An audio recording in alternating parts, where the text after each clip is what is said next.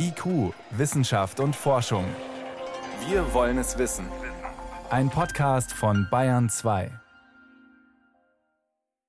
Es geht schneller und heftiger, als wir dachten. Das ist in etwa die Kurzform des aktuellen Klimaberichtes des Weltklimarates. Der ist heute rausgekommen. Und es ist natürlich erstmal keine gute Nachricht, dass sich die Auswirkungen der Erderhitzung noch deutlicher und rasanter bemerkbar machen als noch vor kurzem gedacht.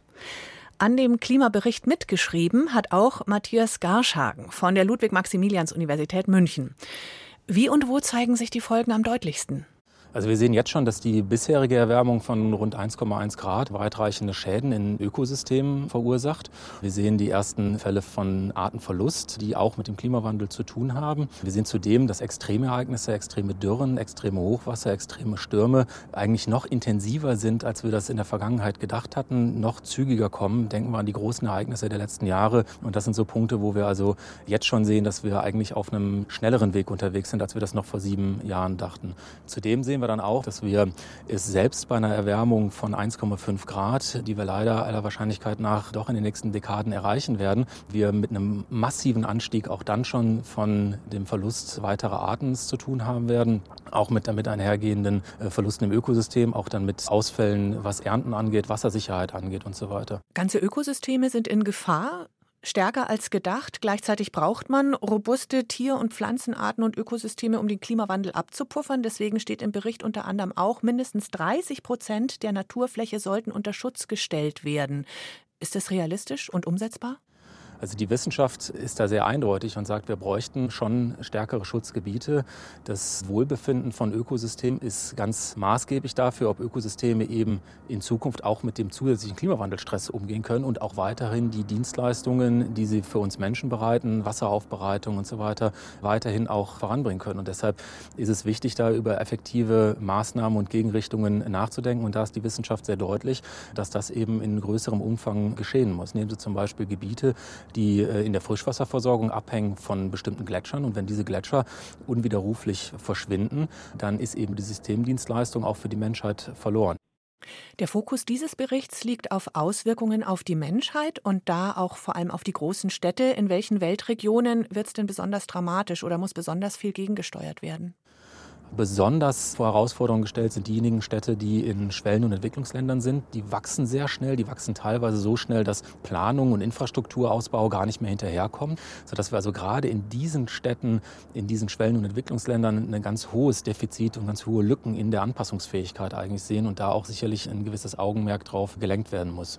Das heißt eigentlich nichts Neues. Die Armen trifft sehr viel härter als die Reichen, die Menschen in Bangladesch sehr viel deutlicher als die in den Niederlanden.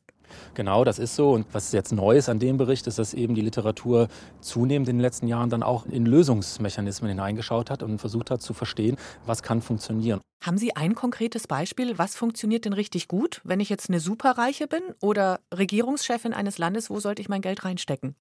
Also was sicherlich eine ganz wichtige Maßnahme ist, sind gut gemachte, stabile soziale Sicherungssysteme, die helfen Ihnen, wenn Katastrophen eintreten, wenn Hochwasser, ein Sturm eintritt. Die helfen dazu, dass zum Beispiel Kleinbauern nicht letztendlich bankrott gehen und langfristig Hilfe brauchen, sondern schnell wieder auf die Beine kommen. Und die sind genauso hilfreich, wenn der Sturm nicht eintritt, weil sie einfach eine gewisse Grundabsicherung auch gegenüber anderen Risikotypen, nehmen sie Pandemien zum Beispiel, bieten. Also da gibt es eigentlich gar nichts zu überlegen. Das, das kann gemacht werden, das wird man nicht bereuen später. Dollar oder Euros da rein investiert, haben äh, mehrere Nutzen zugleich. So was Ähnliches versucht bereits der Internationale Klimafonds. In den fließen jährlich 100 Milliarden Euro. Allein fürs Ahrtal in Deutschland nach der Flutkatastrophe wurden 30 Milliarden Euro zugesagt. Also die Verhältnismäßigkeit ist da ein bisschen schief, oder? Also es ist in der Tat so, dass die Wissenschaft und die Literatur sich natürlich auch Klimawandelfinanzierung anschaut. Und da sehen wir doch erhebliche Lücken. Die Lücke ist jetzt schon da und die Lücke wird eher sich vergrößern, weil natürlich die Auswirkungen und die Kosten, die zu erwartbaren Schäden und auch die Kosten der Anpassung massiv nach oben galoppieren, während das die Finanzierungsleistung noch nicht tut. Somit haben wir eine anwachsende Lücke. Haben Sie das Gefühl, die Botschaft des Weltklimaberichts kommt an oder anders gefragt, wie behalten Sie sich Ihre Zuversicht?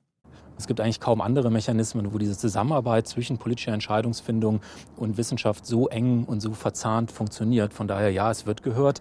Was der Bericht aber doch dann auch ganz deutlich sagt, die Zeit der Lippenbekenntnisse und der Planungen ist vorbei. Wir müssen jetzt wirklich sehr, sehr effektiv in auch Maßnahmen und in die entsprechende Ressourcenallokation einsteigen. Und dieses Fenster, das zu tun, schließt sich rapide schnell. Ja? Und wenn wir da nicht den Kurswechsel in der Klimawandelminderung hinbekommen und auch in der vorausschauenden Anpassung, dann werden wir in Zukunft ansonsten zurückschauen und sagen, wir hätten da noch die Chance gehabt. Noch haben wir es selber in der Hand, den Kurswechsel da zu machen. Aber die Zeit ist eben begrenzt, das auch zu tun. Matthias Garschagen war das, Professor für Anthropogeographie, Mensch-Umwelt-Beziehungen an der Ludwig-Maximilians-Universität München und Mitautor des aktuellen Berichtes des Weltklimarates. Da steht sinngemäß drin, wir müssen mehr tun und vor allem noch viel mehr unterlassen, um die Folgen der Erderhitzung auch für Enkel und Urenkel erträglich zu halten. Vielen Dank fürs Gespräch.